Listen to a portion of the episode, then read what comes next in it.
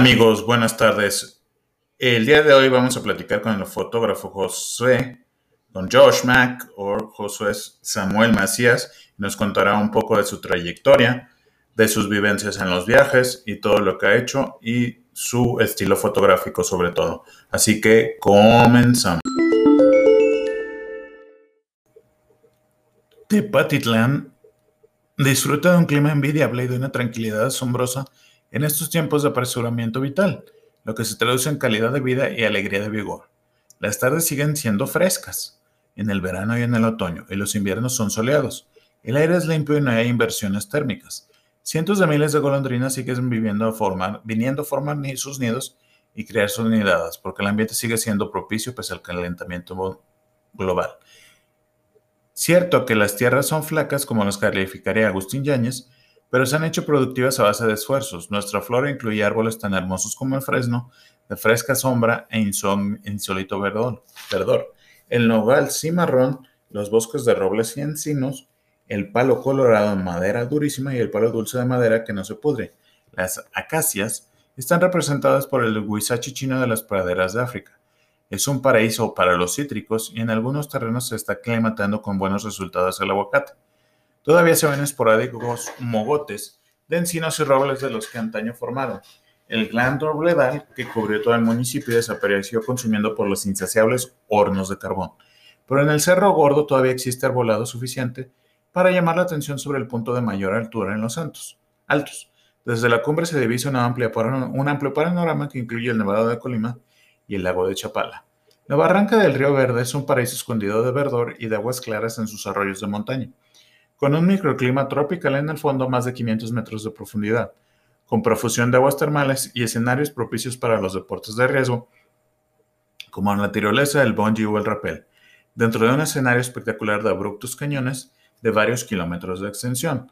En parte natural y en parte edificado es el cerro del Chiquihuitillo, una formación piramidal de unos 250 metros de altura que al decir de arqueólogos como Phil Wigan, de feliz memoria, se eleva sobre la base de una colina natural, pero fue complementado con más de 65 mil metros cúbicos de materiales extraídos del fondo del valle circundante, para darle forma de pirámide.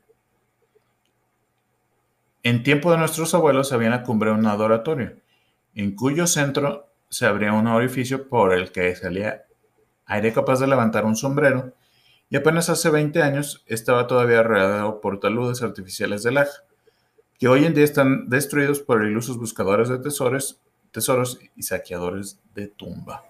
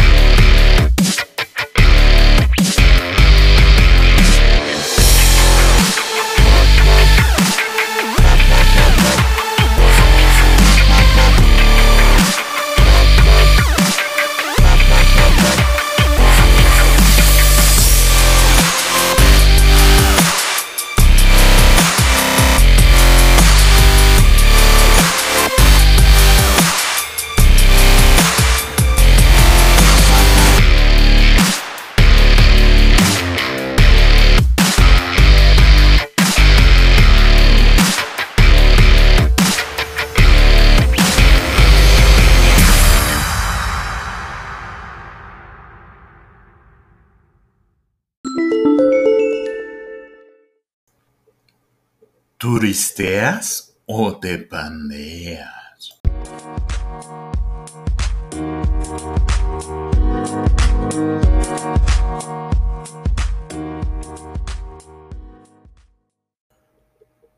Amigos, el turismo de aventura que podemos realizar en Tepatitlán de Morelos es visitar la cascada del Centinela para vivir la aventura.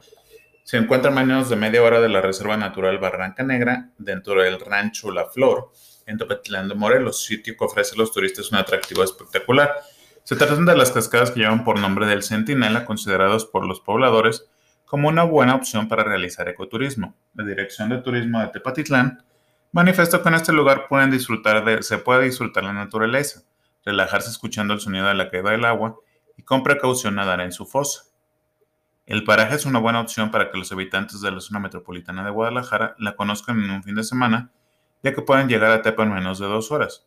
Es ideal para practicar el senderismo y el ecoturismo, ya, que, ya que se puede caminar desde el curso del río o el cruce del río hasta llegar a la cascada del Centinela. ¿Cuánto es el tiempo que se hace de Tepatitlán de, Morela, de Morelos a los chorros de Tala? En Tala es aproximadamente una hora y media. ¿Qué son los chorros de Tala? Es un balneario natural de 22 hectáreas de campo y bosque localizado a aproximadamente 45 minutos de Guadalajara sobre la carretera de Guadalajara-Tepic, entre el municipio de Tala, Jalisco. Para llegar se debe salir de Tala rumbo a Guadalajara y a escasos 2 kilómetros debe existir una desviación de terracería a mano derecha.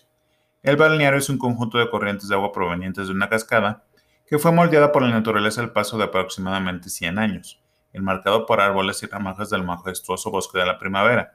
También destaca por sus espacios para escalar. Los más aventureros se atreverán a saltar al agua desde las rocas que se encuentran en lo alto o lo que mejor conocemos como cascading.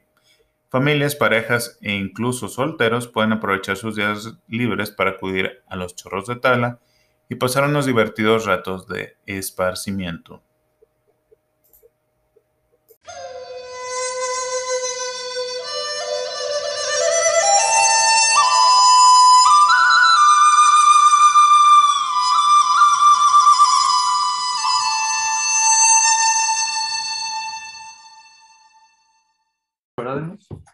Sí, ya dale.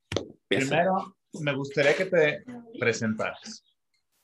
Ok, mi nombre es Josué Sael Macías González. Eh, en redes me conocen como Josh Mac, posiblemente en Instagram y pues mis más cercanos en Facebook o eh, pues por ahí en otras redes, ¿no? ¿Qué fue lo que, lo que estudiaste, Josh? Mira, he tenido varias etapas de estudio en mi vida. Eh, la etapa convencional, si lo podemos llamar así, que es como la universidad y todo lo que normalmente uno hace cuando, pues, cuando está estudiando, fue radiología e imagen médica. Entonces ese es un ámbito que también tiene que ver con la imagen y con la captura de imágenes, pero en el ámbito más de diagnóstico médico y de terapia. Entonces, básicamente ahí estudié en la UDG y en la siguiente parte, que sería como la no convencional, tengo varios diplomados y varias, les, les dicen como micro degree, algo así, como, como pequeños. Un, término así. Sí, como, son como especialidades que están validadas por universidades internacionales. Tengo un par que están validadas por Google y por unas universidades de España y otras que están aquí en Estados Unidos y varios cursos pues ya como más eh, de plataforma, ¿no? Entonces he tratado como de construir este perfil de como de perfil comercial para desarrollar la fotografía, el video, el diseño y el, el desarrollo de marcas y la publicidad pues de la mejor manera, ¿no? Entonces yo creo que ese lado del estudio pues sí lo he llevado más de manera en línea, no presencial. Eso es, eso, es mi preparación. ¿Cómo es que llega la foto a tu vida? ¿O cómo dices, me gusta la fotografía? ¿En qué momento? Mira, no quiero sonar romántico, ¿no? Pero, o sea, desde muy niño, este, yo, pues, la típica cámara que tenías en tu casa, así como la de rollito que tenían tus papás, este, pues yo la agarraba, ¿no? Para, para tomar fotos y desde chico me gustó. La diferencia es que antes, pues tenías que esperar que esa cámara tuviera rollo, ¿no? Porque pues si no, no tomaba, no puedes poner una, una memoria ni nada. Entonces, pues básicamente lo que hacía era tomar una que otra foto y ah, a veces nada más simular que está tomando fotos, no jugar como cualquier otro niño, porque no tenía rollo. Posteriormente a eso, en la escuela nos empezaron a dejar tareas como de documentar. Recuerdo que nos mandaron a un cementerio a documentar como las tumbas más icónicas del, pueblo, del lugar donde yo vivía. Yo soy eh, originario de Tala, Jalisco. Entonces, es una ciudad muy pequeñita y ahí había como varias tumbas interesantes, una de un sacerdote, obispo, no sé qué era, que era prácticamente una réplica de la iglesia y había otra que era como una réplica de una escultura, creo que era Olmeca o algo así. Entonces empezaba yo, yo decía, no, pues yo me aviento las fotos y compramos una cámara de esas desechables, entre todo el equipo éramos cinco y como eso fue como mi primer trabajo documental, ¿no? Ya oficialmente como agarré una cámara desechable y tuve que documentar como si fuera un reportaje periodístico, como la arquitectura de las tumbas de ahí de, del, del, pueblo, de la ciudad donde yo vivía. Y ya posteriormente a eso fue, fue evolucionando. Poco a poco se fue convirtiendo más como en un deseo más formal o más, más real. Pero como yo, yo empecé a trabajar como a los 15, 16 años, entonces ya cuando empecé a tener yo mi propio dinero, pues ya empecé como a comprar mi propia cámara. Mi primera cámara fue una Cybershot digital, creo que me costó 999 pesos en el Oxxo y no era de, de, baterías recargables. Entonces yo le tuve que comprar baterías recargables y pues el resto es historia, ¿no? Ahorita vamos a estar hablando de, de, hacia dónde fue eso. ¿Llegaste a algún momento en tu vida, que ahorita, ahorita vamos a esa parte de lo análogo y lo digital, a tener que sentir el papel, tener que entrarle al revelado, tener que entrarle a, a gastar tu dinero para la opalina, para los químicos, esperarte, entrar al cuarto oscuro y esperarte a que se revelara el rollo, o al mismo tiempo entristecerte porque la mejor foto que había quedado dentro de ese rollo se veló. No ha salido, ¿no? Eh, pues mira, fíjate, aquí pasa algo interesante porque como te digo, yo estudié en la universidad radiología e imagen médica y no sé si estás familiarizado con ese concepto, pero cuando tú haces radiografías, básicamente estás tomando fotos, pero con otra técnica, ¿no? Pero en la, en radiografía tradicional eh, todavía se revela en cuarto oscuro. Entonces, a mí se me hizo muy curioso porque yo a ese punto ya era fotógrafo cuando yo estaba estudiando radiología.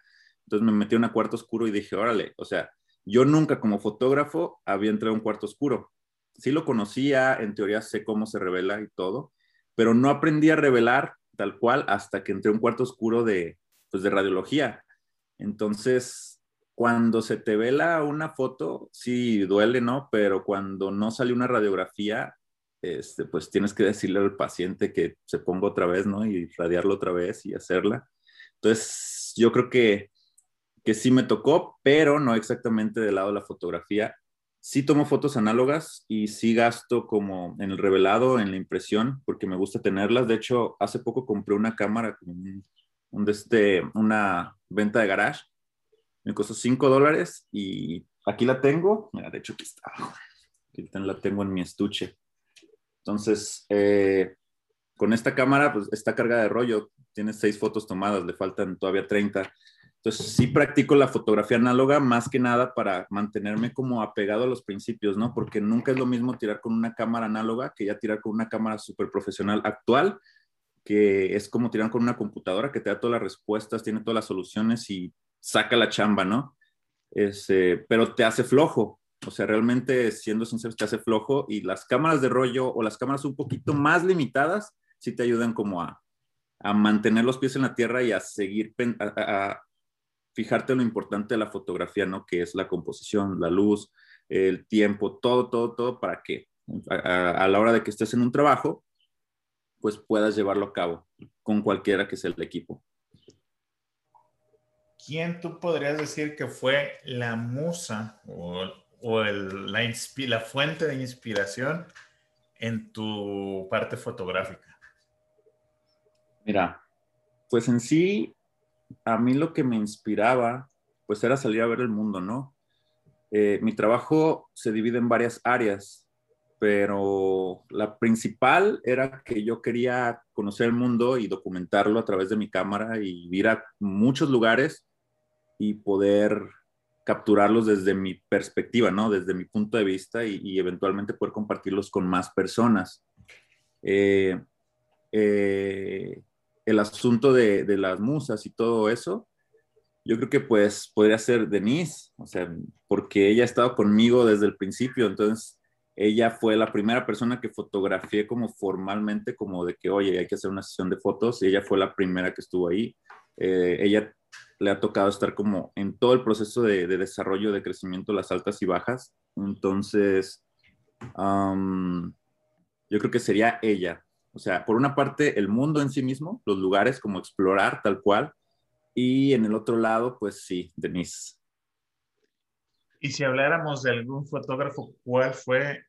En mucho tiempo, a mí me tocó, yo estudié comunicación, me tocó que estaba el auge de WordPress Photo y había muchos fotógrafos y muchos inspiraban a la gente. ¿Hubo alguno que te inspiró, que te llenó? Mira, mm, hablando de personajes, muchas veces, fíjate que al principio, no sé si en otras áreas pase, pero acá sí me pasó a mí, que al principio yo estaba tan, tan encima de, del trabajo de fotógrafos que yo seguía, pero al mismo tiempo de verlos y de inspirarme, sí, como todo, pues buscamos inspiración. Lo que pasaba es que me frustraba porque pensaba como que no iba a llegar a ser tan bueno como ellos, ¿no? Entonces veía tantas cosas bien hechas y tantas cosas de otro mundo, tantas tomas buenísimas, tantas fotos históricas y, y posteriormente pues fotos de modas, fotos de retrato, documentalistas nuevos, como dice, los premios de WordPress, o sea, Word, sí, o sea, todo, todo ese, todo ese boom de fotografía lo consumía y era tanto lo que consumía que al final no pude agarrar como una figura de la cual adherirme, ¿no? Porque al, al, contrario de inspirarme, lo que pasaba era que me frustraba, de que veía su trabajo demasiado bueno y como yo apenas iba empezando, pues decía, no inventes cómo voy a llegar a ser así.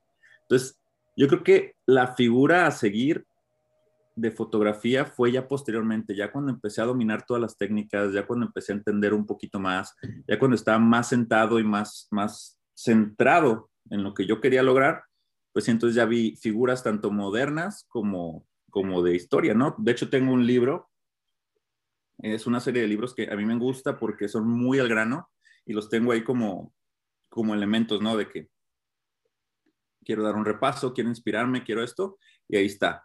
Y, pues, no sé, están personajes como Steve McCurry, están esta Lebowitz, ¿cómo se llama? La, que hace mucha fotografía de, de, moda, Annie Lebowitz, creo que se llama.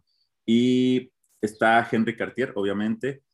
Fíjate que él, yo creo que ya cuando empecé a entender la figura del fotógrafo, yo pienso que él fue como la figura que yo más respetaba, ¿no? Por las técnicas que utilizaba, por esperar para la foto perfecta. O sea, realmente yo creo que fue la primera persona como que aprendí a admirar sin frustrarme, ¿no? Porque parte de las fotos que hace precisamente él habla de eso, de que pues aprender a lidiar con la frustración, la paciencia. Eh, las buenas fotos no son de un segundo y ya, o sea, tardas un segundo en presionar el botón, pero ¿cuánto tiempo tardaste para tomar la foto? Entonces, pues yo creo que él, él y pues mm, ya posteriormente muchísimas personas de Instagram que me siguen inspirando al día de hoy en este mundo digital, pues encuentro esa inspiración cada día, cada día es un nuevo, pues una nueva oportunidad de, de inspirarte, ¿no? Entonces sí, yo creo que básicamente eso. ¿Cuál es tu tipo de fotografía preferida? ¿La blanco y negro? ¿La color? ¿Cuándo una, cuando otra? Fíjate, antes, cuando la limitación era de que lo técnico, eh, abusábamos del blanco y negro, ¿no? Porque yo tomé muchas fotos en conciertos y pues los conciertos regularmente son de noche y con luces muy variadas. Entonces de repente tienes azul, morado, verde, manchándote toda la imagen. Entonces lo que pasaba era que cuando tenías una buena foto, como tu cámara no era tan poderosa para agarrar como toda la, toda la gama de colores y, el rango dinámico que estaba en la imagen, pues de repente había cosas que no salían bien. Entonces yo creo que abusábamos del blanco y negro, porque al convertirlo en blanco y negro, solo te tenías que preocupar por los, los, los, altos y los bajos, o sea, las luces y sombras. Entonces ya no era una gama de colores, ya era solo grises, sea, blancos y negros. Entonces podías regular más fácil. Entonces yo creo que hubo una etapa en donde se abusó el blanco y negro, eh, precisamente por eso. Y actualmente lo uso muy poco, pero cuando lo uso es para siluetas, para texturas a contraluz y también para fotos como más dramáticas de noche, como, no sé, a lo mejor una foto de un vals de unos novios, en donde haya mucho movimiento y un contraluz muy fuerte, que la foto resalte en blanco y negro es cuando la uso. En retratos muy poco realmente, a menos que sean como, como te digo, a contraluz o detalles o siluetas, ¿no? Y pues sí, yo creo que actualmente me decantaría por eh, la fotografía color. Y pues ya hablando de colores, pues ya hay infinidad, ¿no? Este, las temperaturas y las gamas y todo. Entonces, cuando, sí, cuando, un, ¿cuándo qué? cuando una luz cálida, cuando una luz fría. Mira, hablando ya de como la psicología del color, es, es dependiendo como que quieras transmitir, ¿no? Este, yo soy muy, muy apegado a los colores cálidos y a veces un poquito neutros, porque eh, las emociones que yo quiero transmitir son positivas, son este, románticas, son como un poquito más así. No me voy tanto al drama ni tanto al, a, las como emociones fuertes o emociones como un poco negativas o a lo mejor frías, oscuras. Eh, quizás sí, temperaturas frías o más dramatismo cuando estoy tomando fotografías de entornos urbanos. Ahí sí podría aceptarte un poco más de desaturación, un poquito más de tonos fríos, pero principalmente soy de tonos cálidos. Sí suelo opacar algún otro color dependiendo de la, de la imagen que quiera lograr, pero sí, yo creo que sería más de tonos cálidos. Por ejemplo, si yo te planteara el ejemplo que para muchos yo creo que es complicado si nos fuéramos, no sé, a Oaxaca se pudiera llegar a fotografiar la bioluminescencia de la laguna de Manieltepec o es algo muy complicado para, para la lente?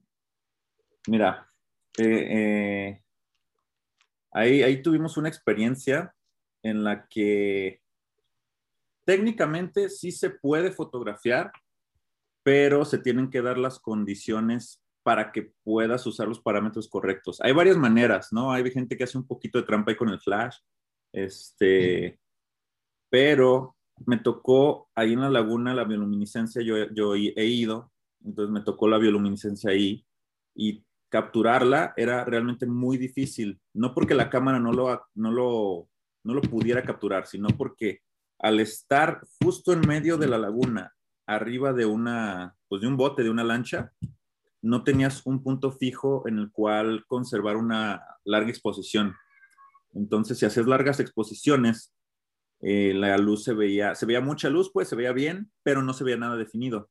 Si quisieras capturar la bioluminiscencia ahí en la laguna, tendrías que hacer una larga exposición para capturar toda la bioluminiscencia, el movimiento, que todo eso te saldría como borroso, luminiscente, y aparte al final tendrías que aventarle un pequeño flash externo para poder complementar la oscuridad que está ahí, pero no tan fuerte para que no te queme la imagen. Esa es una.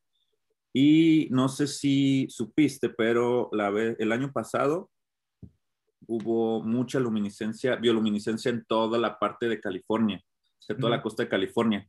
Entonces, yo me tocó estar por acá, estaba en un viaje por acá y fuimos, Denise y yo, a, a cazar, ¿no? Cazar de bioluminiscencia.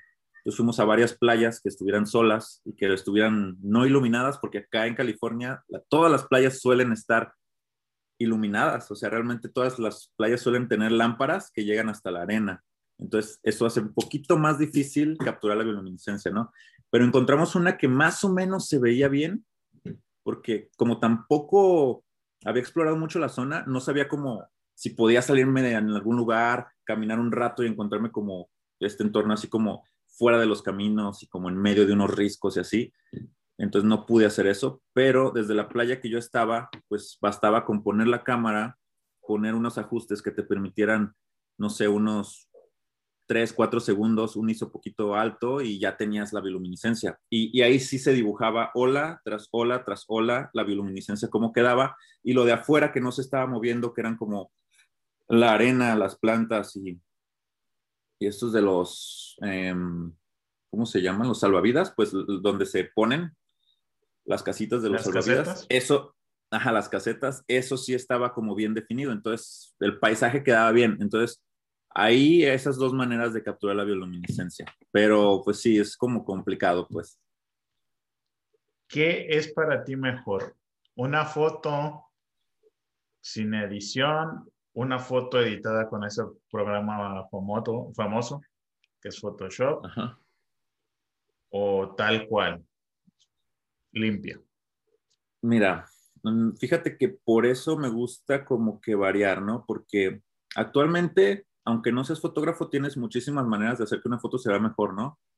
Entonces, eso ha facilitado mucho la edición, pero a su vez hace que estemos acostumbrados a ver imágenes que se ven increíbles, ¿no? Cualquier imagen se ve increíble porque ya pasó por un filtro, porque ya pasó por una edición, porque ya pasó por corrección. Entonces, volviendo al tema de lo analógico, em, cuando tú disparas algo en analógico, los colores vienen de qué rollo tienes puesto, o sea, qué químicos están usando.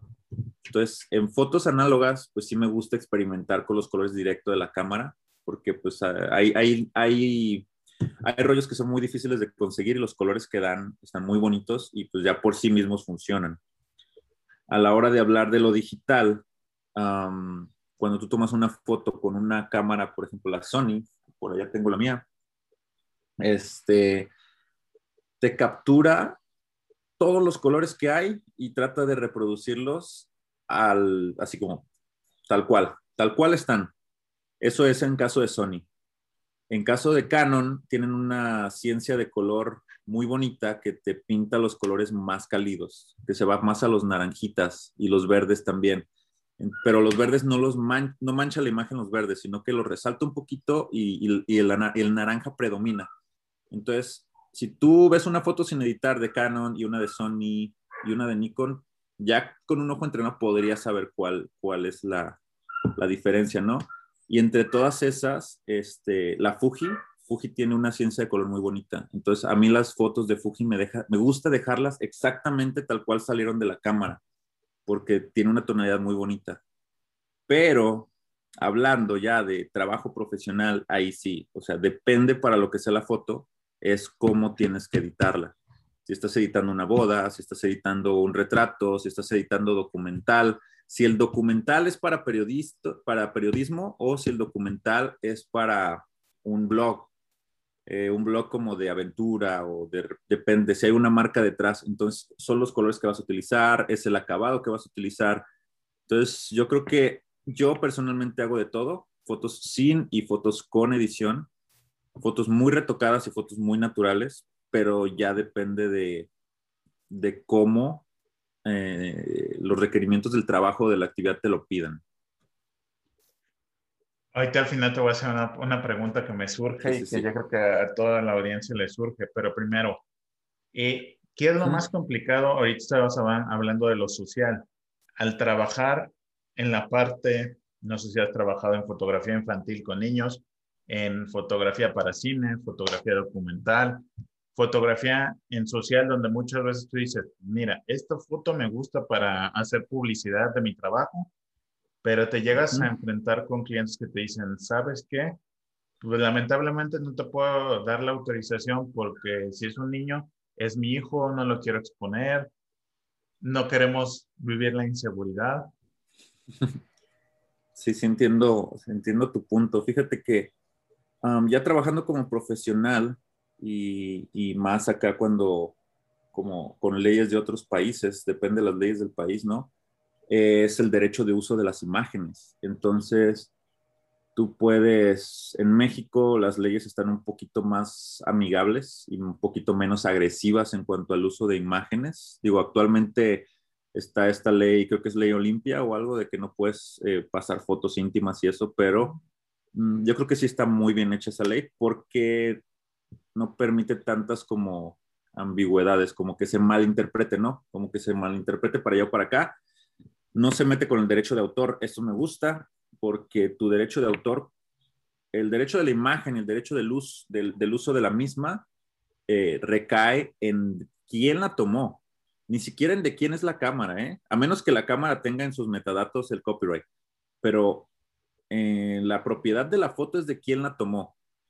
Eh, o sea, si yo le presto mi cámara a fulanito, él toma una foto con mi cámara, esa cámara, esa foto le pertenece a él, en teoría, ¿no?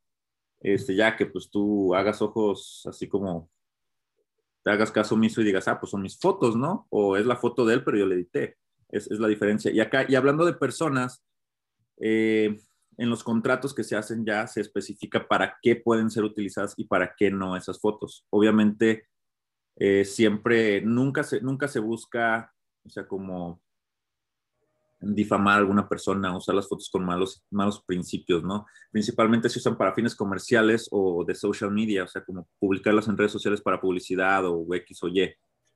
Eh, pero eso ya depende de quién. Y acá me ha tocado ver personas que, bueno, yo sí llevo como un model release. O sea, se llama, incluso en México llevo un model release en donde la modelo o el modelo comercial firman este, el derecho de uso de las fotos para que no haya problemas. Hay compañías más grandes que cuando hacen una producción tienen que firmar un permiso sobre cuánto tiempo pueden usar esas fotos. No sé si te has fijado que, por, em, por ejemplo, vas a Forever 21 o vas a alguna de esas tiendas y tienen sus fotos de temporada. Entonces, tienen los derechos de esas fotos por esa temporada, de esa modelo, de esos, de esos lo, que hicieron, y posterior a eso ya no pueden volver a usarla. O sea, ya lo usaron en redes sociales, ya se publicó, ya lo usaron en donde debían de usarla, pero ya después ya no pueden como repostearla, ¿no? No es como yo que tengo una foto de hace cuatro años y digo, ah, la voy a sacar ahorita. Yo sí podría, como soy el fotógrafo, el dueño de la foto, pero la marca, en teoría, si se hizo un contrato así, ya no podría volvemos a lo mismo de los niños, ¿no? Si yo, si yo estoy con una familia y los papás quieren fotos de los niños, yo les digo, oh, pues yo voy a usar las fotos para mi publicidad, pero nunca se las voy a prestar a Walmart o nunca se las voy a prestar a Best Buy para que tengan fotos de sus niños jugando Nintendo Switch y las usen para una campaña, ¿no? Eso ya es aparte. Entonces sí, o sea, las leyes son claras, son sencillas de entender, pero sí hay que tener mucho cuidado en no caer como en errores así tontos, pues, y que te metan en problemas. Y a veces la gente, al menos en México, la gente es muy, muy comprensiva y no se quiere meter en problemas, los procesos son realmente muy caros y desgastantes, pero en otros países como Estados Unidos, pues es muy común la demanda, ¿no? Entonces, pues aquí sí tendrías que tener más cuidado con eso de los, de los contratos y de la firma de permisos. ¿Has participado alguna vez en alguna exposición o tus fotografías han estado en alguna exposición? Sí, fíjate, he participado en una, en, bueno, en dos en mi pueblo natal, eh, precisamente de, de, documental y de mis retratos, y en otra, en un lugar que se llama Primavera, que es como un pueblito ejidal, y era pues como capturar lugares de, de ahí, ¿no? Como del sitio. Y otras dos, una en el Larva, ahí en Guadalajara, que es este, eh, fue como un colectivo, como fue una exposición colectiva en la que hubo una convocatoria y, y nos pidieron mandar nuestras fotos. Ellos curaban las fotos que, que, iban a entrar y cuáles no. Y creo que de 10 que mandamos quedaban como 3 o 5, no recuerdo. Y al final esas fotos, hubo por ahí un, un caso de que a alguien, no en ese evento, pero posteriormente a alguien le robaron como su cámara y al final las fotos iban a vender, las fotos de la exposición se iban a vender, tú les puedes poner el precio que sea. Y yo me acuerdo que me dijeron, oye, este, ¿quieres cooperar con algo? A una chava del colectivo le robaron su cámara. Este, y le dije, no, pues si venden mis fotos, denle todo el dinero. Ya no supe, ya no supe si realmente vendieron mis fotos, si sacaron algo de dinero, pero Sí, me acuerdo que ya no recuperé mis fotos porque se las di para que las vendieran, ¿no? Ya impresas. Y otra, ahí en el ex, convento del Carmen, nos invitó el gobierno de Guadalajara. Era precisamente para documentar rostros y situaciones y vida cotidiana de la ciudad. Entonces recuerdo que esa temporada este, yo tenía un trabajo de oficina y después del trabajo de oficina, después de las cuatro me salía a las calles y, tomaba fotos de personas, de situaciones del, cotidianas, de paisajes urbanos y al final, al final mandamos como 10, o sea, nuestro currículum y todo el rollo, y mandamos como 10 fotos y nada más te, te, agarraban una o dos. Entonces a mí me tomaron una foto y te pedían ya imprimirla tú en el formato que quisieras y al final recibías como un reconocimiento y, listo. O estuvo muy padre, estuvo muy chida la experiencia porque éramos, realmente era muy, había muy buen nivel. También en el Larva, pero sí, fueron las, yo creo que las dos exposiciones más grandes que, en las que he estado. De aquí parten dos preguntas. Yo, ¿Todo mundo puede ser fotógrafo? ¿Y qué tan complicado es ser freelance y no trabajar para una compañía? Mm, mira, en mi opinión, yo he conocido personas que trabajan para medios de prensa y algunos les pagaban por nota y algunos les pagaban por salario. Entonces, pues yo los veía bien, o sea, tenían equipo bien por fuera, pero no tenían equipo tan bien como las personas que trabajaban, no sé, en eventos sociales o, o de modas. Entonces, ahí sí yo te puedo decir que a lo mejor un trabajo fijo de fotografía, eh, al menos para periodismo, no, me, no estaría tan cool, no estaría bueno, porque no creo que sea un salario tan grande como para que te permita tú desarrollarte pero no creo que esté malo porque pues se sostenían y, estaban bien, o sea, vivían bien. Ahora, eh, otras compañías que tomen fotógrafos como de tiempo completo es muy complicado, más bien te hablan por proyectos o puede ser que te contraten como diseñador o como algo y te digan, no, pues tú sabes diseñar, ¿no? Tómate las fotos. Entonces, así como que no está muy bien definido ese espacio como fotógrafo en una agencia, ¿no? Eh, a lo mejor en las agencias de publicidad sí, pero vuelvo a lo mismo, a lo mejor haces otras actividades aparte de la fotografía. Em, y como freelance, realmente sí hay mucha buena oportunidad. La competencia, gracias a las redes sociales, se ha hecho muchísimo más complicada. Eh, yo digo que sí, cualquier persona puede ser fotógrafo. Em, cualquier persona, no, la diferencia es si eres un fotógrafo por hobby, un fotógrafo como aficionado que le guste hacer fotografía y otra cosa es que ya lo hagas como negocio, ¿no? Son dos cosas muy diferentes. Eh, a la hora de ya llevar un negocio involucra más cosas. Entonces, sí puede ser fotógrafo, fotógrafos, todas las personas pueden ser fotógrafos si les agrada, si lo pueden desarrollar bien, pero ya la responsabilidad de un negocio, eh, no cualquiera, yo, yo pienso que no cualquiera podría afrontar el, el nivel de estrés que pueda presentar, pero eso es como no, como cualquier otra empresa o como cualquier otra cosa que, que sea un negocio, ¿no? Incluso cualquiera, o sea, ya sea un negocio familiar de comida, cualquiera lleva estrés, cualquiera lleva procesos, entonces esa es la gran diferencia. Todos pueden ser fotógrafos, pero no todos pueden tener un negocio de la fotografía. Igual se me viene a la mente esa parte que comentas tú de la fotografía, fotografía de menús, de platillos de un restaurante, qué tan complicado puede llegar a ser. Voy un poquito esto. está. Entra un poquito más de luz. mira, eh, yo tengo un contacto que se dedica a llevar redes sociales. él empezó con las redes sociales antes que yo. Ya posteriormente yo me dediqué al comercio electrónico y a redes sociales también. Entonces, gracias a eso ya tuve como más este, me involucré más con esa área, ¿no? Pero cuando trabajaba con, con mi amigo, él incluía en sus paquetes de, de, redes sociales y de marca sesiones de fotos eh, mensuales o quincenales para contenido de redes. Y asimismo, si el cliente pedía fotos para, no sé, para el menú, para banners, para redes, pues lo teníamos que hacer. Y dependiendo, o sea, esto ya estoy hablando de cosas técnicas, ¿no?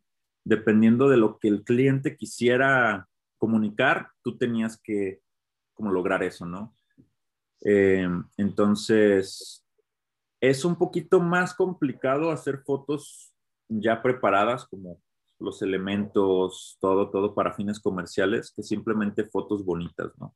Porque puedes tomar una foto muy bonita de una pizza, pero no, no va a vender. Entonces tienes que encontrar la manera de que esa foto de la pizza se venda. Entonces ahí es donde entra ya el profesionalismo de un fotógrafo, ¿no? Su, su capacidad comercial, como la creatividad para vender las cosas.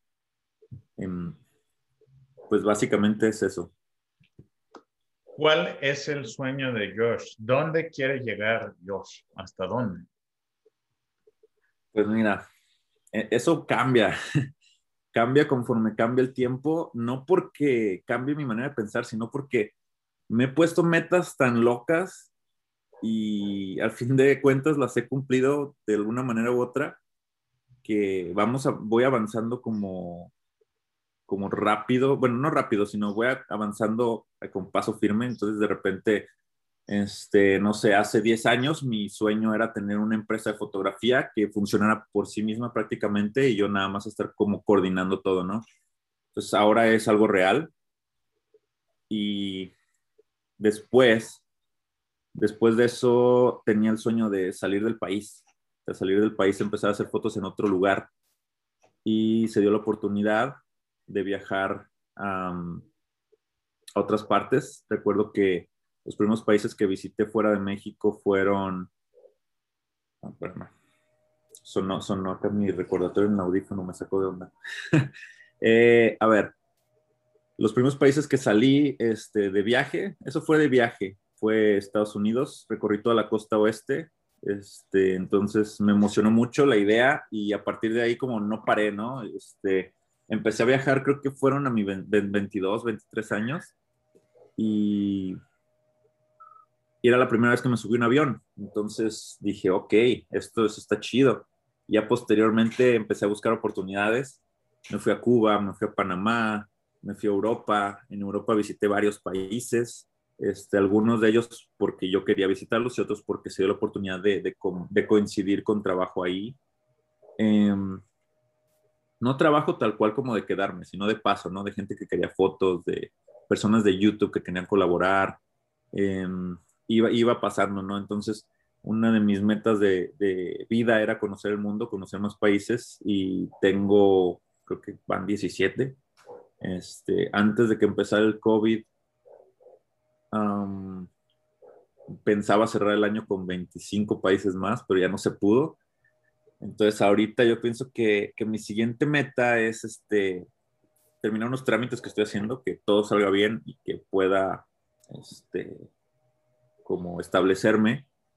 Y posterior a eso, expandir mi negocio, te digo, la, la, eh, la, la empresa de fotografía que tengo de desarrollo eh, en otros lugares y completar la lista de los 25 países y posteriormente llevarla a los 50 y posteriormente llevarla a los 100 y hasta ver hasta dónde llega. Y pues eso, yo creo que conocer todo el mundo y fotografiar lo más posible. Yo pienso que ese, es el principal objetivo ahorita. ¿Cuál es tu sentir al ver tus fotos en una agencia de viajes? O sea, las fotos del, sur, del norte, del sur. Ajá. Sí, fíjate que mmm, fue, fue evolucionando todo, ¿no? Porque hablando de, agencias de viaje, he trabajado como con tres, con tres agencias de viaje independientes. Bueno, todas son independientes, ¿no? No hay ninguna cadena tal cual como global. Entonces he trabajado con tres y, pues es muy bonito, ¿no? La convivencia, la experiencia, viajar, trabajar, la, la, mezcla de los dos a veces es poquito pesado, realmente sí es muy pesado, este, pero siente muy bien haber podido decir, estuve ahí, hice esa foto y ahí está, plasmado. Y pues el sentimiento es muy similar a cuando empecé a tomar fotografías en conciertos y que iba a tomar fotos de bandas o de grupos que a mí me gustaban. Este, y recuerdo que cuando los publicaban en sus cuentas oficiales, eh, pues me gustaba mucho, ¿no? Drake, por ejemplo, Drake Bell fue como de los últimos que les tomé fotos y pues, está súper chido que reconozcan tu trabajo y que te manden felicitación por redes. A lo mejor ni siquiera es él, ¿no? A lo mejor es nada más su community o algo, pero, o sea, la, el sentir yo pienso que es el mismo, ¿no? Ver tu foto, ver el propósito, ver que se cumplió y ver que a la gente le gusta. Entonces, pues, sí, es muy, muy emocionante, muy bonito y, y transmites y, regresar, tener como ese, esa transportación al momento en el que la tomaste, yo pienso que es algo muy emocionante. Hay mucha gente que ahorita está pues, haciendo su carrera, su carrera de comunicación en línea. ¿Qué consejos o recomendaciones tú les podrías dar? Porque llega el momento que se llegan a frustrar, dicen, mm, ya llegó mi parte 2 o mi parte 1 de la clase de fotografía, pero no me entra, no tengo la técnica, no tengo la práctica. Sí, mira, oh, me ha pasado que tanto en comunicación como en artes plásticas con enfoque a la fotografía, que es, creo que así se llama la carrera en UDG, eh, muchas veces las, las clases o, o, las, sí, los como los, ¿cómo se llaman? Los esquemas educativos, no me acuerdo cómo se llaman, los planes, eh, no tienen tal cual lo que uno necesita para desempeñarse en el mundo actual, ¿no? Al menos en fotografía, en, la UDG es muy buena, la UDG no, no tengo nada contra, yo estudié ahí, no fotografía, pero el problema que tengo con las carreras artísticas en la UDG es que de repente se enfocan en cosas que no van al grano con lo que tú necesitas para tu carrera, ¿no? Se, enfocan en la historia, en X cosa, y ya al final vas en sexto semestre y dices, oye, todavía no sé cómo hacer una producción audiovisual, cosa diferente que cuando vas a un CAB un Centro de Artes Audiovisuales, ahí desde el primer momento ya te están enseñando, bueno, después del segundo ya te están enseñando, segundo semestre ya te están enseñando como técnicas de producción, postproducción y todo eso. En UDG es algo que no pasa. Yo tenía amigos que iban en sexto y se acercaban a mí preguntándome, oye, ¿qué onda? ¿Cómo estos números, qué, qué significan o qué? ¿Cómo, le muevo aquí? ¿O qué, qué es esto?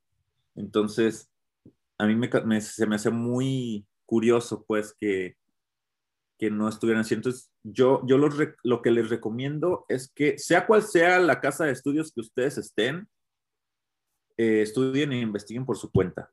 Siempre, siempre. Desarrollen su talento por su cuenta y cumplan con sus responsabilidades académicas conforme se los vayan pidiendo, pero ustedes siempre enfóquense en aprender y desarrollar su talento por su cuenta, porque si no al final van a graduarse y van a graduarse como otras 50 personas que no tienen idea de cómo desarrollar su talento con lo que les enseñaron.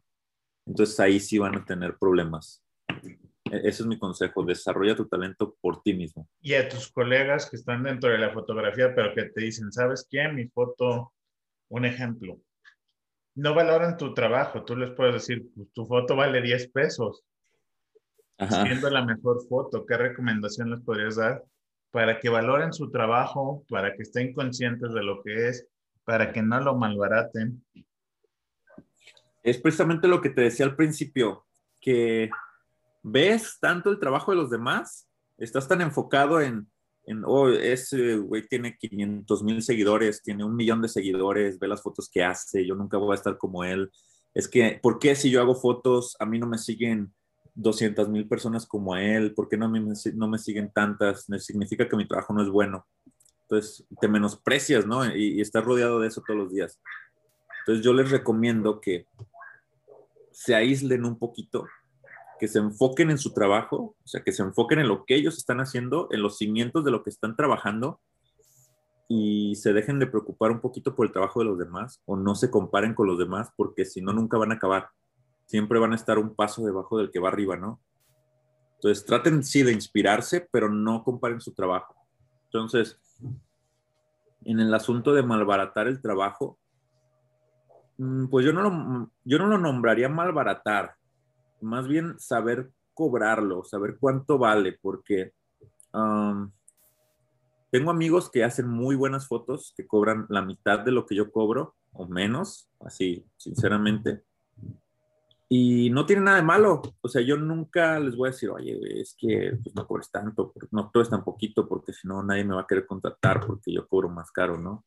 O él no me está diciendo, oye, no cobres tanto porque pues van a pensar que mi trabajo está bien chafa, ¿no? Porque tú estás cobrando mucho más. Entonces, no, tienes que saber a qué nicho vas dirigido. Es como si te compras un reloj. Si te compras un Casio, no va a costar lo mismo que si te compras un Rolex. los dos son buenos, buenos, muy buenos relojes, pero cada uno sirve para diferentes cosas y cada uno cumple un diferente nicho de mercado. Em, no me quiero meter en polémicas, pero o sea, si compras un iPhone y si compras un Huawei de gama baja o si compras un Xiaomi de gama baja, entonces estás gastando menos dinero por un teléfono que a lo mejor cumple tus expectativas, pero te gastaste menos. Es lo mismo que con un fotógrafo, ¿no? Ah, hay fotógrafos que cobran más que yo. Entonces, imagínate, tienes un fotógrafo que cobra 50 mil pesos por, por una boda o 50 mil pesos por un reportaje o X, si tienes otro que cobra 20, ¿cuál agarras? Los dos son buenos, pero depende de para qué tipo de foto lo vayas a agarrar.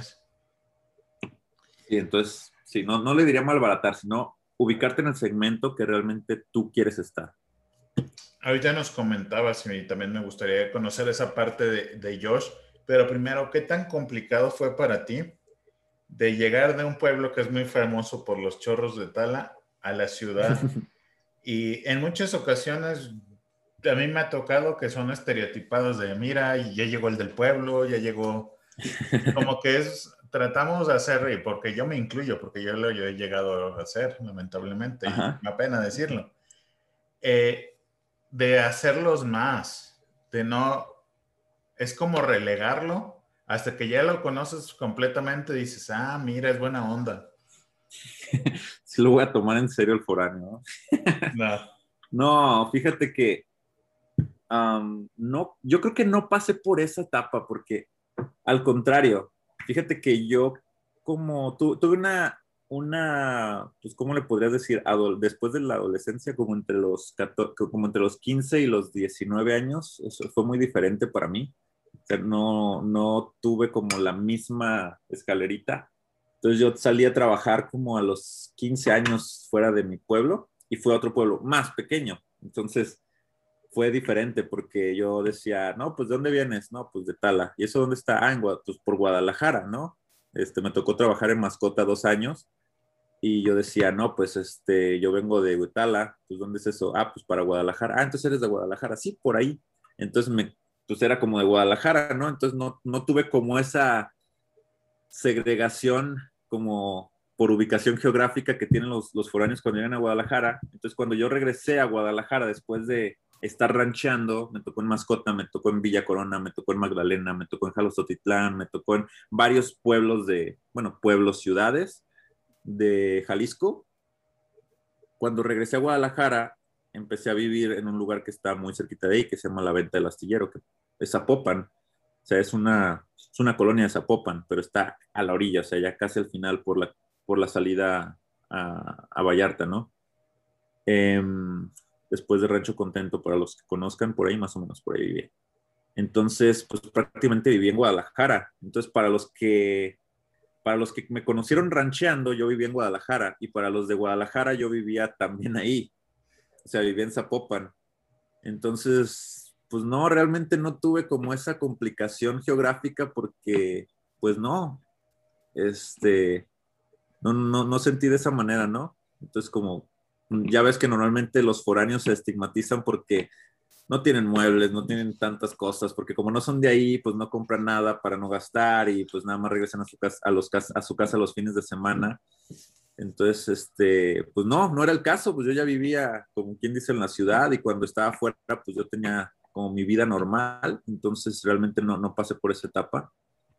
Y nunca he visto a personas que sean de fuera de la ciudad como, como menos o como diferentes, al contrario, como crecieron en entornos distintos y puedes aprenderle cosas distintas.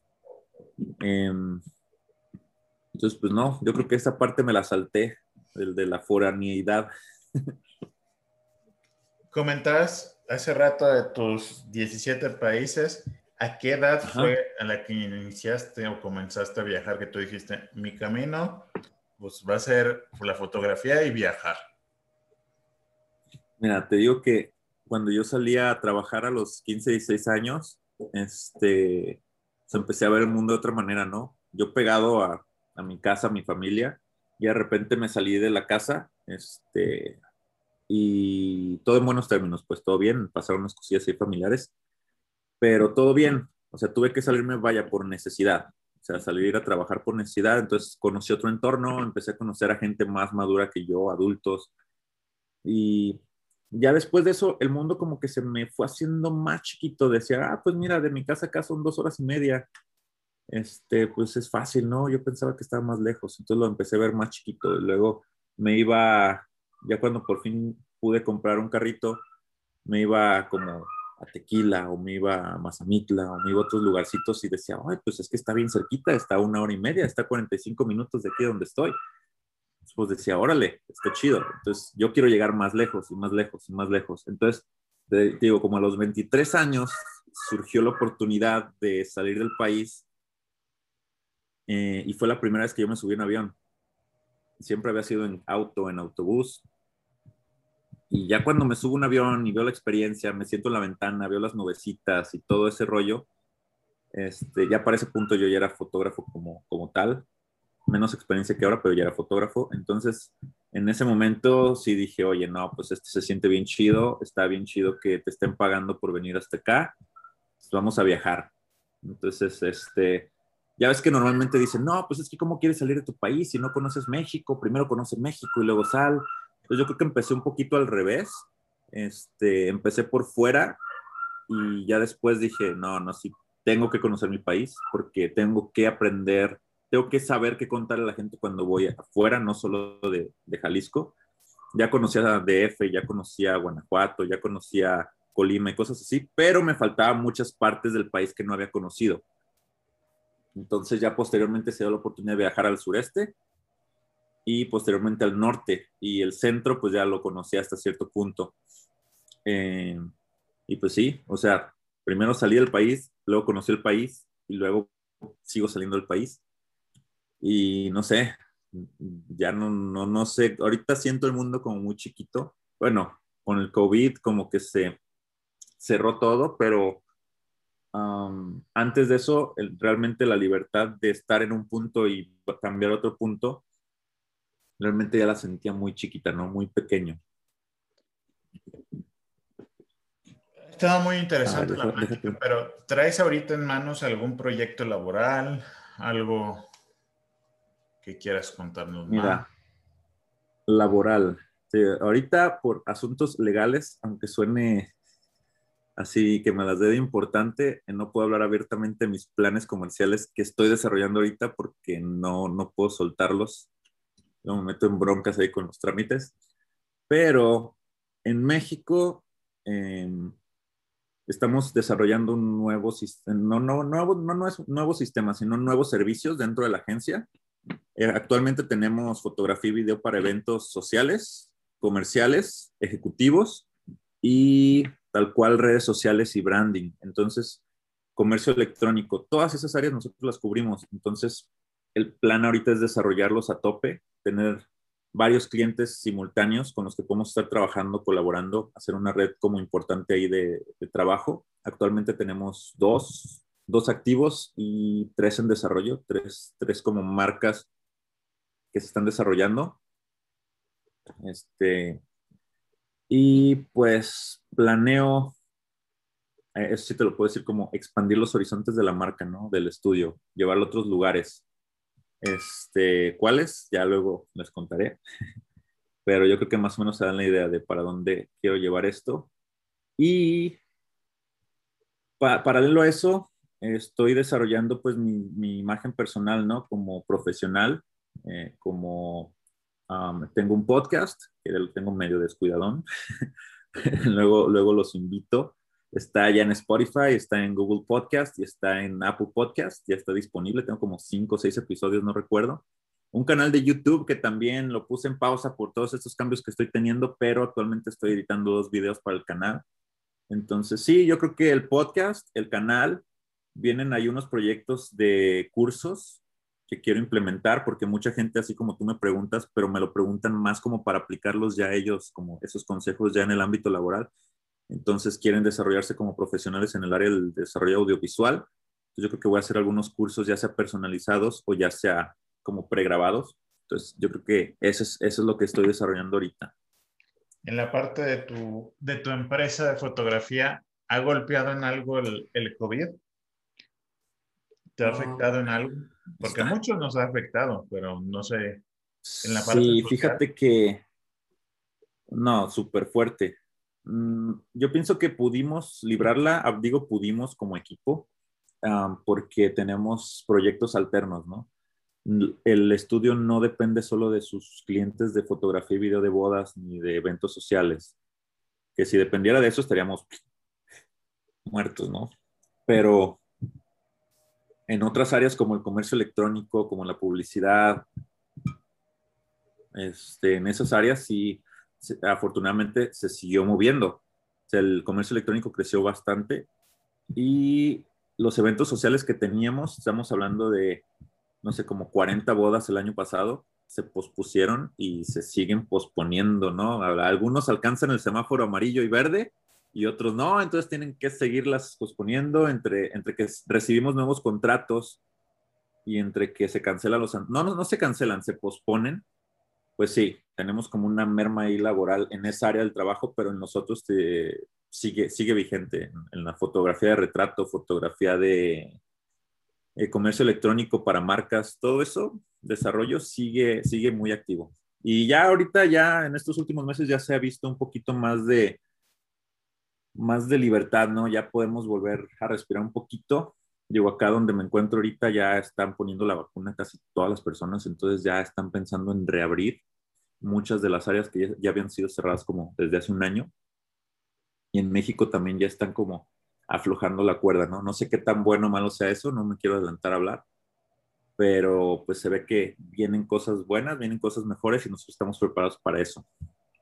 Para finalizar, eh, me gustaría nos, nos dieras tus redes sociales, donde te puede contactar la gente para tus servicios, tanto de en la fotografía, marketing, e-commerce, publicidad. Mira, tengo como mis redes segmentadas, ¿no? Eh, tengo mi, mi cuenta del estudio, que es Antílope Studio MX, así tal cual, Antílope Studio MX, pegado todo, en Instagram. Y si ponen antilopestudio.com, van a entrar a ver todo nuestro trabajo, todo lo que hacemos. Ahí está información de todo lo que realizamos en cuanto a servicio de bodas. Y ahí nos pueden contactar. O si no, en mis redes sociales de viajes, que es como la más personal, que es como Josh Mac Journal. Y en la otra que es Josh Mac Photo, con P-H-O-T-O, es Josh Mac, P-H-O-T-O en Instagram. Y ahí publico mi foto de retrato, mi foto de un poquito más subida de tono, no sé si has visto. Y, por ahí estamos desarrollando proyectos todos los días, eh, publicando todos los días. Eh, ahí publico un poquito de lo, que, de lo que veo y de lo que quiero comunicar y uno que otro meme por ahí. Entonces sí, este Josh McPhoto, Josh McJournal y Antilope Studio. Pues te agradezco tu tiempo y espero podamos seguir en contacto para que nos des la primicia de eso que no. No, sí, ya. no, ya cuando sí me gustaría poder estar contigo otra vez, ya cuando te pueda contar eso. Este, no, no es nada malo ni no es nada fuera del otro mundo, pero luego si este podcast sale publicado y por ahí lo ven este, cuestiones que no, no, no deberían de estar, entonces pues no, no, puedo, no puedo hablar antes, ¿no? Pero sí, o sea, me encantaría poderte contar esto, no sé, a lo mejor unos dos, tres meses más. Esperemos que no se tarde más que eso.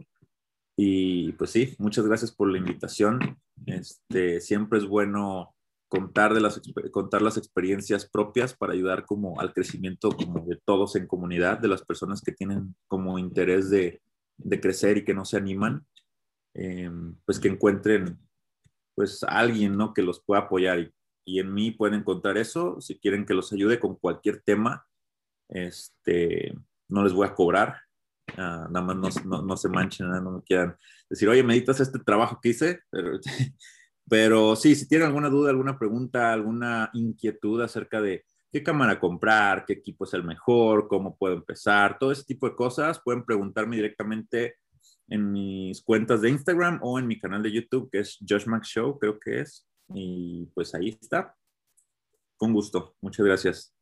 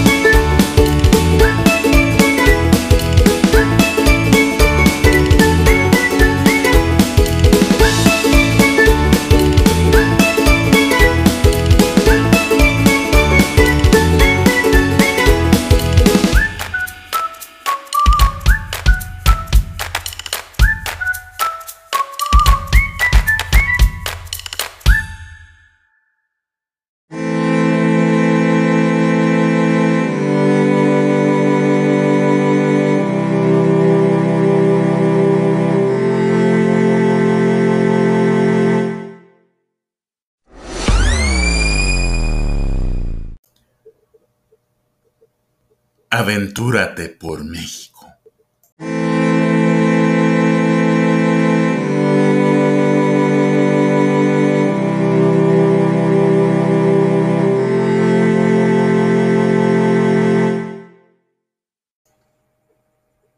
Tepatitlán existe como centro de población desde antes de la conquista, habitado por los indios tecuexes, cuyo nombre significa crueles y sanguinarios. Según las crónicas antiguas, cuando los aztecas iniciaron allá por el año 1200 después de Cristo su peregrinación procedente de Aztlán, rindieron por la fuerza de las armas a todos los pueblos por donde pasaron, rumbo a la laguna, donde según la leyenda encontrarían un águila posada sobre un nopal y devorando una serpiente, pero le sacaron la vuelta Tecpatitlán, que siendo un pueblo pobre y belicoso en extremo no valía la pena enfrentársele. Según el cronista Tello, el capitán Pedro Almíndez Chirinos, de las huestes de Nuño Beltrán de Guzmán, llegó a Tepatitlán en el año de 1530, tras la cruenta batalla de Coina, Tototlán, y fue recibido amistosamente por el cacique Mapelo, Mapile, quien lo agasajó y condujo hasta la tierra de los Zacatecos. En esta región, el indigenismo y la hispanidad fueron dos corrientes históricas que transcurrieron juntas, pero no llegaron a mezclarse como en otras regiones. Ni los indios lo propiciaron ni los españoles tampoco. Fue hasta 1777, 1707, 177 años después de la conquista. Tepatitlán era un pueblo de indígenas donde no podían entrar los españoles. Discriminación al revés que se ve en algunos pueblos salteños y que no muchos historiadores consignan. En 1707 se fundó la villa de San José de Basarte para los españoles y criollos, pero tuvo una vida efímera porque en 1770 se tuvieron que rematar sus bienes por un adeudo. Los españoles siguieron necesitando de la licencia real para habitar en pueblos indígenas. Cuando la rebelión del Mixtón en 1541, donde confluyeron los indígenas desde las lejanas costas de Cihuatlán, en el Pacífico hasta la sierra de Comanja y Durango, los tecuexes de Tepatitlán no concurrieron a la batalla, por la amistad de su cacique Pantencla con el capitán español Juan de Villalba, y de esa manera se libraron de la extinción, ya que según el cronista Tello murieron cinco de cada seis nativos que subieron al cerro. Apenas diez años después del virreinato y de semejante masacre étnica, una terrible epidemia de chahuizcli o cocolistli, que se cebó exclusivamente a los naturales, sabiendo que murieron en aquel entonces cinco de cada seis indígenas, con lo que casi se despobló el territorio, y no fue una peste exótica, sino de una simple influencia española contra la que los indios no poseían defensas. Hasta las epidemias eran racistas. Finalizada la etapa de la conquista, nuestra gente vivió durante el virreinato la vida plácida, pero activa que propiciaba la ganadería extensiva y el cultivo de las tierras, interrumpido solo por esporádicos ataques de los chichimecas. La existencia giraba en torno de la iglesia y sus enseñanzas. Todas las rancherías asistían a misa los domingos y los mesones apenas daban abasto para contener el gran número de cabalgaduras. Durante la Guerra de Independencia, el grueso de la población tepatitlense estaba a favor del orden establecido, lo que equivale a decir que era realista y a pesar de ello, algunos como el coronel Albino Barajas, Antonio Seguro y pocos más, pelearon al lado del padre y cura Miguel Hidalgo y Costilla y estuvieron con él en la abolición de la esclavitud y en la batalla del puente de Calderón, jurisdicción de Tepa en ese momento.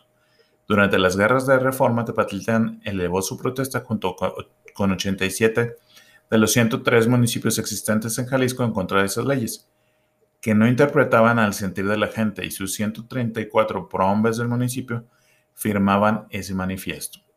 Cuando la intervención francesa estuvo aquí acontonada la legión extranjera, suavos argelinos del norte de África que no fraternizaron con la población y eso echa por tierra el mito de que un batallón francés se perdió aquí y que dio origen a tanta gente rubia de ojos de color azul o verde.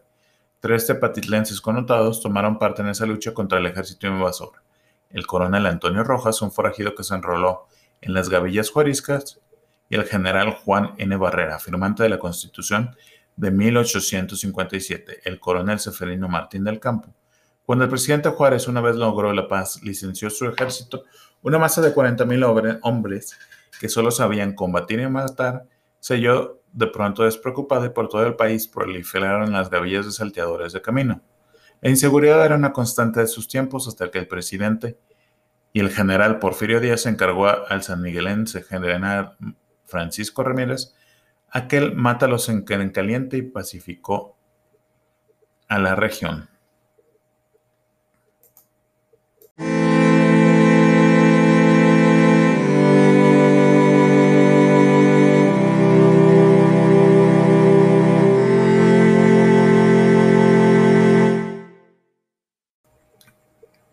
¿Qué cosas podemos hacer en Tapatitlán de Morelos?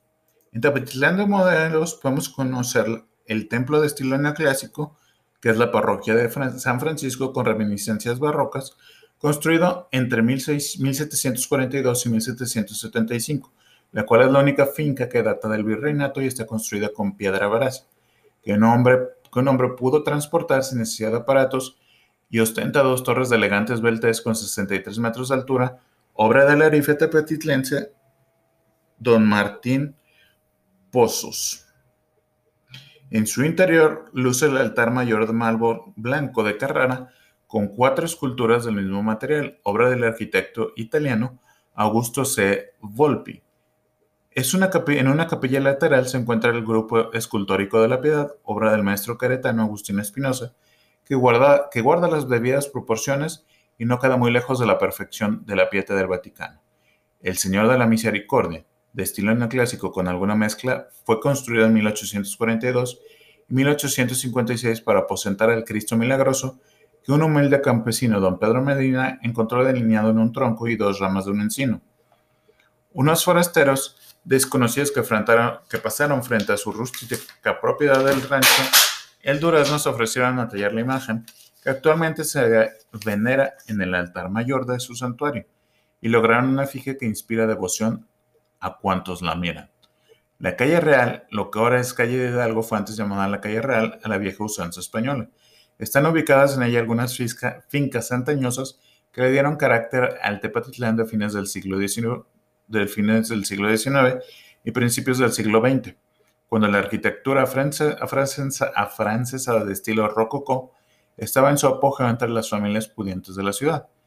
Vivir por esa calle era una señal de estatus social elevado y sus moderadores acostumbraban sacar sillas a la banqueta para sentarse a ver y ser vistos, por quienes cada, cada viernes se dirigían a visitar al Señor de la Misericordia. La presidencia municipal ocupa el lugar de lo que fueron las antiguas casas consistoriales en tiempos del virreinato y a través de la historia experimentaron diversas modificaciones una de ellas en tiempos del presidente Benito Juárez, quien concedió fondos producto de la desamortización de bienes de manos muertas. El aspecto actual de su fachada poniente de elegante estilo neoclásico, con algunos toques barrocos en sus tres niveles, viene de principios del siglo XX, con el arquitecto y presidente municipal Francisco de Pablo Palomar, hizo el diseño e inició la construcción que fue continuada por don Manuel Argáez y el licenciado José Mendoza López Schwertfeger en 1908. Las fachadas sur y oriente que contemplan en el aspecto regio señoral del palacio fueron edificadas por don José de Anda y los dos subsecuentes primeros ediles. En su interior hay un precioso ejemplar de la muralística mexicana titulada Cinco siglos de historia, del maestro Rubén García y otro mural del maestro Guadalupe Ríos Córdoba, sobre la independencia y la revolución inaugurado durante las fiestas del centenario y bicentenario. La Plaza de Armas de la Constitución lleva desde tiempos de antaño la Plaza de Armas. Es un espacioso triángulo, triángulo de 6.800 metros cuadrados, soleado y con jardines adornado por naranjos al estilo de las viejas plazas españolas, flanqueados por la presidencia municipal y el templo parroquial de San Francisco por dos de sus lados, y por los otros dos por algunos de los más elevados e importantes edificios y casas de la ciudad. El Arco del Milenio es un arco monumental de estilo clásico inaugurado el 31 de diciembre del año 2000 para conmemorar el inicio del tercer milenio de nuestra era, en la llamada Plaza de la Esperanza, ubicada al ingreso oriente de la ciudad. Tienen en el tímpano un mural escultórico del arquitecto Mario Morgado, con una alegoría del desarrollo de Tepetlán en torno al Señor de la Misericordia, Grabada en el piso hay una rosa de los vientos y luego de un espejo de agua, un busto de Cristóbal Colón da la bienvenida a los visitantes. Sobre el entablamiento del arco está grabada la frase, a quien vive de los valores lo sostiene la esperanza. Y en la parte posterior del arco se puede leer, Tepatitlán al encuentro del tercer milenio.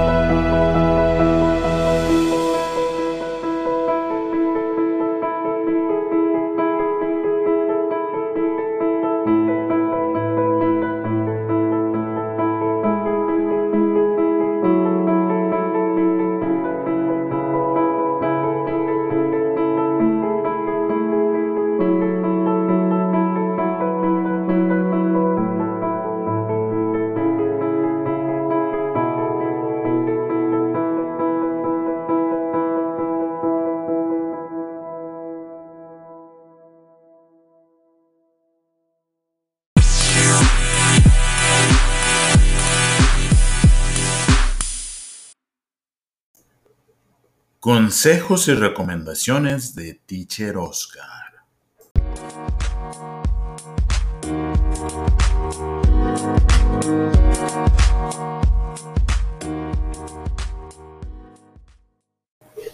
¿Cuáles son los 10 mejores consejos para aprender inglés? Primero que nada, hazte amigo de gente que habla inglés. Aunque no vivas en un país de habla inglesa, seguro hay muchos extranjeros viviendo cerca de ti. Encuentra formas de conocer estadounidenses o ingleses, de ir a bares de extranjeros y hacer algún deporte. Asimismo, encuentra compañeros de estudio para estudiar o armar un club de inglés para que se junten seguido a practicar y hablar inglés. Pueden motivarse entre ustedes y entre todos van a aprender ayudándose. Usa cosas reales, no es suficiente que utilices los libros para aprender inglés desde tu casa. Aparte que tú puedes, te puedes aburrir, prueba leyendo cosas en inglés, puede ser que sea difícil al principio pero puede irse volviendo más interesante. Si no puedes encontrar libros o revistas en inglés, puedes ver noticias en inglés por internet todos los días. Entra a internet y conéctate con gente de todo el mundo. Puedes meterte a salas de chat, a foros, tomar cursos de inglés en línea o practicar tu inglés con gente de diferentes culturas. Ponte metas realistas, date una razón para estudiar. ¿Quieres un mejor trabajo? Poder hablar con amigos extranjeros, estudiar fuera o pasar tus próximas vacaciones en un país donde hablan inglés. Escucha inglés de, verdad, entrena tu oído escuchando inglés hablando a una velocidad normal. Aunque no entiendas nada al principio, puedes ir practicando sin ver nada escrito y así irte quitando el miedo, el miedo de no entender. Es fácil encontrar podcasts en inglés y muchas veces los noticieros tienen videos en inglés que son gratis por internet. Encuentra maneras divertidas de aprender nuevas palabras. Si te gusta cantar, entonces busca las letras de tus canciones favoritas en este idioma. O si tienes una memoria más visual, escribe las palabras nuevas que aprendas en papelitos y velos dejando por toda tu casa. Averigua sobre la gente y la cultura de los países donde hablan inglés. Aprende un nuevo idioma, no solo se trata, aprender un nuevo idioma no solo se trata de gramática y vocabulario, también se trata de poder conectarte con la gente que tiene formas de pensar diferentes a la tuya. Aprender un nuevo idioma toma tiempo, pero es más seguro que sigas queriendo aprender si te diviertes, juega cosas, haz crucigramas, cántale y no te preocupes por equivocarte.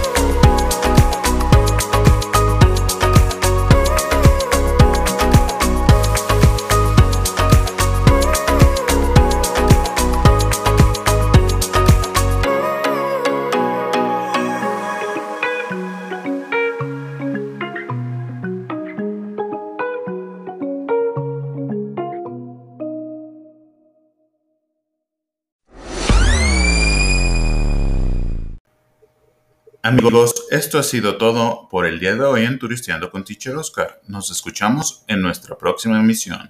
Hasta pronto.